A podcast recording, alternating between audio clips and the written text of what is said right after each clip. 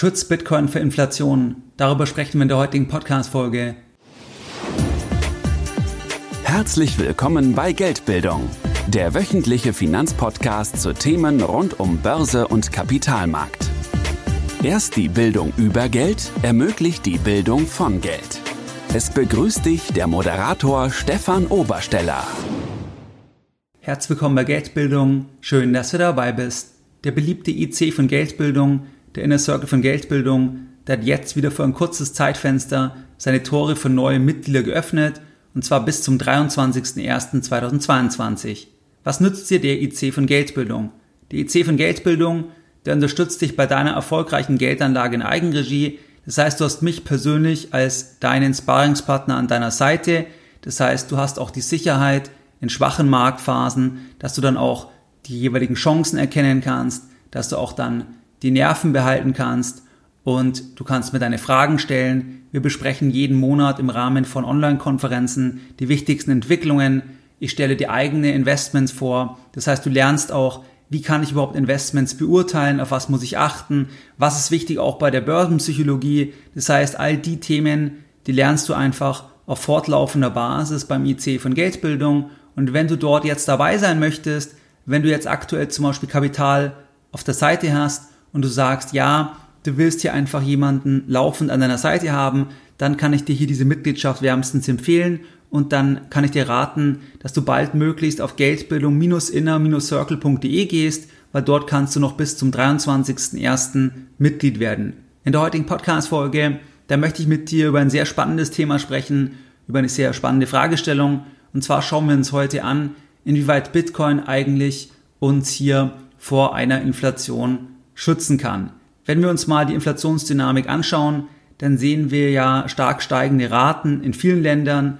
Darüber sprachen wir auch in der jüngeren Vergangenheit.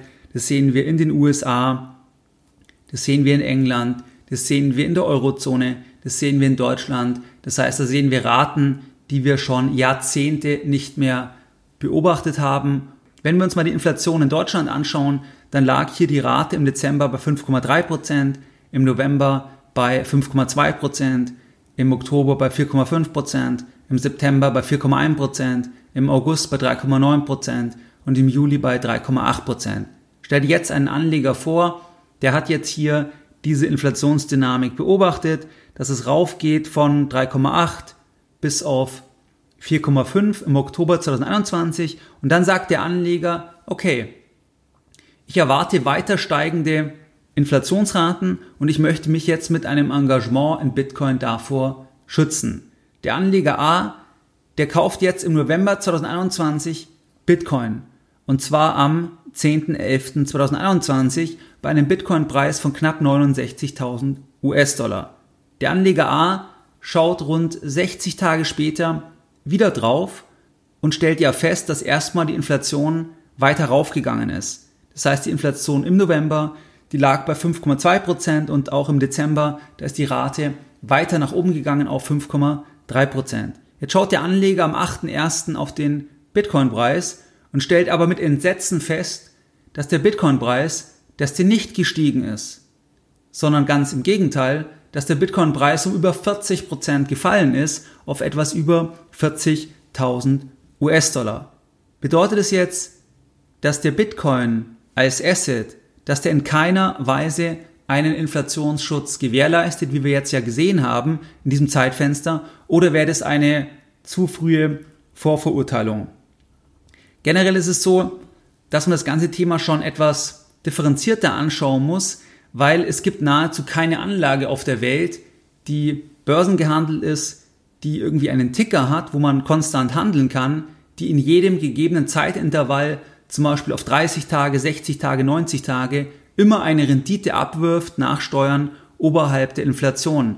Das heißt, das hast du auch nicht bei Gold, das hast du auch nicht bei einzelnen Aktien, das hast du auch nicht bei Aktienindizes, das hast du auch nicht bei Anleihen. Das heißt, du hast nirgendwo das Thema, dass du in jedem Zeitfenster genau hier die Inflation dann übertreffen kannst.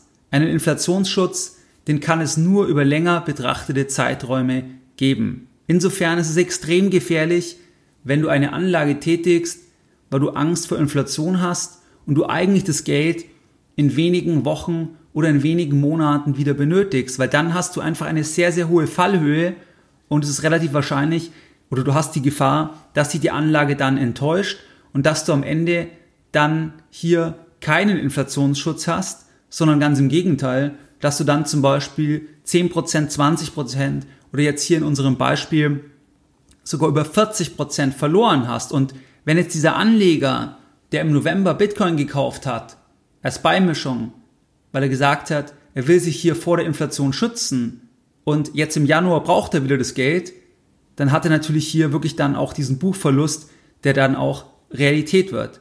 Das heißt also, du musst erstmal längere Zeiträume anschauen, weil kurzfristig ist hier nicht die Situation, dass es immer direkt dann eine Rendite oberhalb der Inflation generiert. Ist bei keinem Asset der Fall. Blicken wir bei Bitcoin auf einen 10-Jahres-Zeitraum. Das heißt, bei Bitcoin, da war ja der Start, das White Paper von Satoshi Nakamoto im Oktober 2008. Dann ging das Netzwerk im Jahr 2009 an den Start. Und wenn wir uns jetzt mal einen 10-Jahres-Zeitraum anschauen, und zwar vom 01.01.2011 bis zum 31.12.2021, dann können wir feststellen, dass der Bitcoin-Preis in US-Dollar in diesem Zeitfenster annualisiert um 197,2 Prozent zugelegt hat im Durchschnitt. Das heißt also eine wahnsinnige hohe durchschnittliche Jahresrendite.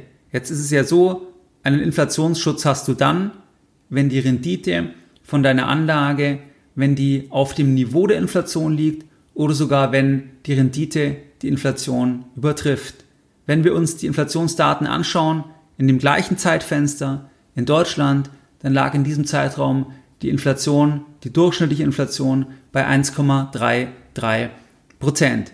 Auch wenn wir davon ausgehen, dass meinetwegen unsere persönliche Inflationsrate, dass die jetzt nicht hier diesem offiziellen Warenkorb entspricht, sondern dass wir vielleicht eine Rate gehabt haben von 3, 4 oder 5 Prozent, dann müssen wir feststellen, dass eine durchschnittliche Jahresrendite von 197,2 Prozent, dass die uns einfach die Kaufkraft mehr als gesichert hätte in diesem Zeitraum. In einzelnen Jahren war das aber bei Bitcoin in keiner Weise der Fall. Das heißt beispielsweise 2018, da verlor der Bitcoin-Preis 73 Prozent. Das heißt, diese Rendite von 200 Prozent pro Jahr, die hat sich nur ergeben, wenn du sitzen geblieben bist über den gesamten Zeitraum. Historisch betrachtet war es so, dass im schlechtesten Fall, da musstest du etwas über drei Jahre warten, bis Bitcoin ein neues Hoch generierte. Das heißt, wir können mit dem Blick auf die noch relativ kurze Vergangenheit von Bitcoin Folgendes feststellen, dass in der Vergangenheit so war, dass Bitcoin zu jedem Kaufzeitpunkt einen Inflationsschutz gewährleistet hatte, wenn man Bitcoin mindestens 3,2, 3,3, 3,4 Jahre gehalten hatte, weil dann lag die Rendite oberhalb der beobachteten Inflationsrate. Dies beinhaltete dann aber auch zwischenzeitliche Buchverluste von in der Spitze über 90 Prozent. Hier durfte man dann nicht verkaufen, weil hätte man verkauft, hätte man dann hier den Verlust realisiert, dann hätte man auch nicht diese Durchschnittsrendite natürlich realisieren können. Können wir also für die Zukunft wieder von einem Inflationsschutz ausgehen, wenn wir einen Anlagehorizont von mehreren Jahren haben? Grundsätzlich gilt ja am Kapitalmarkt, die Werteentwicklung in der Vergangenheit stellt keine Garantie für zukünftige Entwicklungen dar. Niemand auf der Welt kann dir garantieren, dass Bitcoin erneut eine Rendite deutlich oberhalb der Inflationsrate generieren wird in den nächsten drei Jahren, fünf Jahren, zehn Jahren. Das kann dir niemand garantieren. Wir haben nur mal die Vergangenheit. Die ist halt bei Bitcoin im Vergleich zu anderen Assets eher kürzer als ersten Indikator. Aber das heißt nicht, dass ich das genauso wiederholen muss, weil wir jetzt natürlich auch von einer anderen Marktkapitalisierung starten. Und dann muss man dazu natürlich noch sagen, dass gerade bei der Inflation, bei der offiziellen Inflation, dass wir jetzt Raten sehen, die haben wir einfach jetzt erst seit wenigen Monaten. Das heißt, die meiste Zeit, seit das Bitcoin-Netzwerk existiert, da lag die offizielle Inflationsrate, die lag da wirklich auf einem sehr, sehr niedrigen Niveau. Das heißt, angenommen, wir können jetzt, kommen jetzt in eine Inflationsphase, wo wir über Monate oder Jahre eine Rate sehen von 4% oder 5%, dann hatten wir eine solche Phase. Gemessen an der offiziellen Rate in der Vergangenheit noch nicht. Grundsätzlich ist es so bei Bitcoin, dass am Ende das Ganze einfach das Ergebnis ist von Angebot und Nachfrage. Das heißt, Bitcoin ist ja kein Cashflow-Asset. Das heißt beispielsweise wie eine Wohnung, wo du sagen kannst, auch wenn niemand mehr diese Wohnung kaufen möchte, aber wenn ich immer einen Mieter finde zu einem bestimmten Preis, zu einer bestimmten Kaltmiete, dann passt das Investment für mich in Bezug auf meinen Preis, den ich bezahlt habe für die Wohnung, in Bezug auf meine Finanzierung, dann passt es, dann bist du nicht darauf angewiesen, dass ein anderer mehr bezahlt, dann bist du unabhängiger. Bei Bitcoin ist es ja so, dass du halt nur dann Geld verdienen kannst, wenn ein anderer mehr bezahlt, weil du keinen Cashflow in der Form hast, wie wir es bei Immobilien haben oder auch bei, bei Aktien. Das heißt, auf der Ebene ist Bitcoin dann mit Gold vergleichbar, weil bei Gold haben wir typischerweise ja auch keinen Cashflow. Das heißt, der Bitcoin-Preis ist am Ende das Ergebnis von Angebot und Nachfrage. Das heißt, man muss sich überlegen, wie stellt sich die Angebotsseite dar. Langfristig ist das Ganze limitiert auf 21 Millionen. Die reale verfügbare Anzahl an Bitcoin, die ist wesentlich geringer, da einige Millionen nicht mehr abrufbar sein werden, da der Hausschlüssel, könnte man sagen, der Private Key verloren gegangen ist. Jetzt ist aber eines auch wichtig. Nur weil ein Gut limitiert ist, muss es nicht wertvoll sein. Eine Limitierung ist nur dann von Vorteil, wenn das limitierte Gut begehrt ist. Das heißt, bei einem nicht begehrten limitierten Gut, da bringt dir die Limitierung nichts. Das heißt, angenommen, du malst ein Bild und du sagst, du malst nur ein einziges Bild. Du wirst nie wieder ein weiteres Bild malen. Das Ganze ist jetzt limitiert durch dein Wort. Und die Menschen glauben deinem Wort, dass du nicht noch ein weiteres Bild malst, dass du hier nicht noch Kopien anfertigst. Dann bedeutet es ja nicht, dass das Bild wertvoll ist wegen der Limitierung, sondern das Bild ist ja nur dann wertvoll, wenn du zum Beispiel eine bestimmte Marke hast, also wenn du ein Brand bist, wenn du ein Künstler bist, der einfach eine bestimmte Historie hat, wenn das Gut, also dein Bild begehrt ist. Das heißt, nicht die Limitierung macht es wertvoll, sondern erstmal die Begehrtheit und dann in Kombination mit der Limitierung kann es natürlich dann, dann spannend werden. Und bei Bitcoin ist es so, dass Bitcoin begehrt ist bei immer mehr Investoren aus bestimmten Gründen. Und zwar, weil einfach es ein Vertrauen gibt, und zwar in die Technologie. Es gibt ein Vertrauen in den Algorithmus. Man muss nicht vertrauen einer zentralen Autorität. Das wird als Vorteil angesehen. Jeder kann den Zugang haben. Das heißt, du hast keine Gatekeeper. Beispielsweise ist es in vielen Ländern sehr, sehr wichtig, wo eben das Bankensystem nicht so ausgebaut ist wie jetzt in Europa. Das heißt, da gibt es einfach dann, dann Merkmale, warum Menschen hier dann vertrauen oder der Sache einen Wert zuschreiben dann könnte man bei der Angebotsseite neben dieser Limitierung auch sagen, dass es zum Beispiel immer mehr Investoren gibt, die nicht wieder zurück wollen.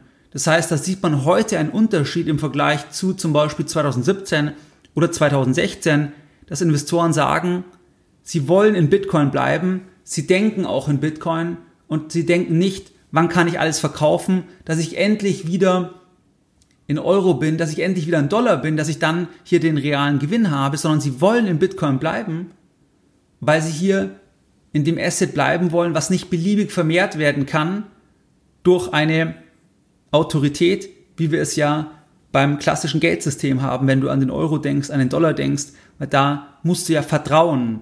Und das Vertrauen, das ist einfach nochmal stärker unter Druck gekommen, vor allem auch seit dem Corona-Crash, weil hier die Notenbanken so viel gemacht haben, wie Jahre zuvor nicht, einfach wenn man sich jetzt die Bilanzsummen anschaut.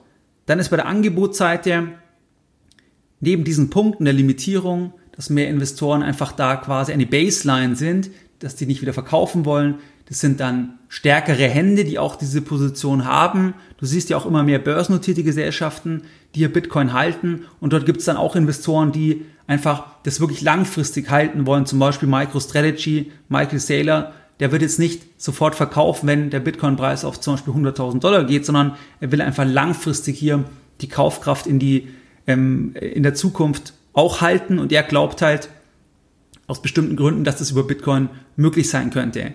Dann spielt natürlich auch bei der Angebotsseite das Sentiment eine Rolle. Das heißt, wenn viel Panik, viel Angst im Markt ist, dann verlieren doch auch wieder Investoren das Vertrauen und wollen dann raus, wollen dann verkaufen. Ähm, das heißt, ändern vielleicht ihre Meinung auch wieder. Das spielt dann dort auch mit rein bei der Angebotsseite. Und dann gibt es auch noch ganz viele andere Parameter. Und am Ende Angebot, Nachfrage. Und wenn du die Nachfrageseite anschaust, dann hast du dort halt Punkte wie beispielsweise, was ich schon nannte, das steigende Vertrauen von mehr Marktteilnehmern. Das hängt auch mit der Zeit zusammen.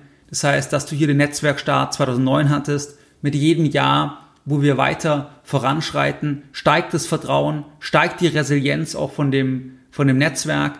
Dann ist es so, dass du auch vielleicht mehr Menschen haben könntest, die nach limitierten Aufbewahrungsgütern suchen. Dann, dass mehr Menschen auch ein Verständnis für digitale Güter entwickeln. Das heißt, dass auch digitale Güter, die du nicht physisch anfassen kannst, dass die auch einen Wert haben können. Beispielsweise sehen wir das ja auch im Gaming-Bereich zum Beispiel, dass Leute bereit sind, Geld auszugeben für ihren Avatar, zum Beispiel für eine Ritterrüstung oder ein Schwert. Und das ist eher etwas, was jüngere Menschen machen würden, wo sie einen Wert sehen und ältere vielleicht eher sagen würden, ich kann es ja gar nicht anfassen, was soll das eigentlich? Und hier ändert sich halt dann auch die Wertzuschreibung, dass eher auch bei digitalen Gütern Werte gesehen werden. Und Bitcoin könnte man hier halt als eine Art digitales Gold sehen, wo dann dieser Negativpunkt, dass man es nicht anfassen kann, dass der über den Zeitverlauf verschwindet, dass es normaler wird, einfach mit der weiteren Entwicklung vom Internet, von der Digitalisierung und auch von der Aufklärung, vom Wissen von den Marktteilnehmern. Dann auch das Thema bei der Nachfrageseite, dass natürlich der Zugang einfacher wird, dass es mehr Möglichkeiten gibt, mehr Börsen, mehr Anlageprodukte, oder auch das Thema der regulatorischen Klarheit, das ist extrem wichtig, auch für Profi-Anleger. Dann auch das Thema der Karriererisiken. Das heißt, dass im letzten Jahr, da hatte eigentlich Paul Tudor Jones, der hatte als erster sehr bekannter Hedgefondsmanager ein Stück weit hier die Tür aufgemacht, dass auch andere sagen können, sie investieren hier als kleine Beimischung 1%, 3%, 5% in Bitcoin und sie haben kein Karriererisiko, weil einfach Größen der Wall Street auch bereits hier sich positiv geäußert haben, zumindest als kleine Beimischung. Dann natürlich auch das Thema Sentiment, das heißt also, dass du hier natürlich auch ein Asset hast, wo auch viel Spekulation ist und je nachdem, in welcher Phase man ist, wie gierig die Marktteilnehmer sind, schlägt sich das dann natürlich auch durch auf die Nachfrageseite. Das heißt, Angebot und Nachfrage, das definiert den Preis und dann gibt es Treiber, die die Angebotsseite und die Nachfrageseite beeinflussen und das ist dann eigentlich das, was du dir überlegen musst. Das heißt, welche Punkte siehst du hier und inwieweit glaubst du, dass in fünf Jahren, zehn Jahren aus, den, aus diesem Mechanismus heraus der Preis noch höher sein könnte. Und zwischendurch, in jedem Fall, ist es eine Achterbahn und kurzfristig muss es in keiner Weise einen Inflationsschutz abwerfen. Was waren jetzt die Lessons learned in der heutigen Podcast-Folge bei Geldbildung? In der heutigen Podcast-Folge, da haben wir uns die Frage angeschaut, und zwar, ob Bitcoin vor einer Inflation uns schützen kann. Da haben wir gesehen, okay, jetzt in der jüngeren Vergangenheit, da hat es überhaupt nicht funktioniert.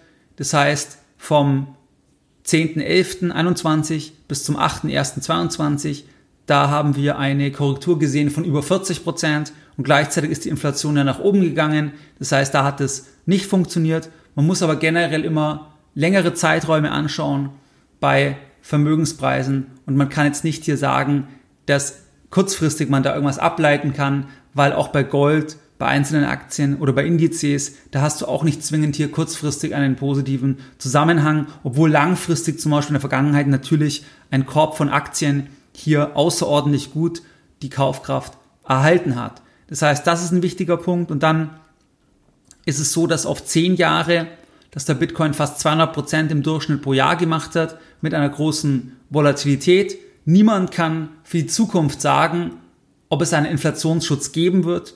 Das heißt, ob sich das wiederholen wird, was wir jetzt gesehen haben in den letzten zehn Jahren. Man muss sich halt überlegen, Nachfrageseite, Angebotsseite, was sind die Treiber und dann zu einem eigenen Ergebnis kommen, inwieweit man glaubt, dass am Ende hier die Preise halt in fünf Jahren oder in zehn Jahren noch höher stehen werden. Das heißt, das waren jetzt die Lessons learned in der heutigen Podcast-Folge. Und wie du es gewohnt bist, da möchte ich auch die heutige Podcast-Folge wieder mit einem Zitat beenden. Und heute ein Zitat von André Costolani. An der Börse ist alles möglich, auch das Gegenteil. Mehr Informationen zu Themen rund um Börse und Kapitalmarkt findest du unter www.geldbildung.de. Und immer daran denken, Bildung hat die beste Rendite.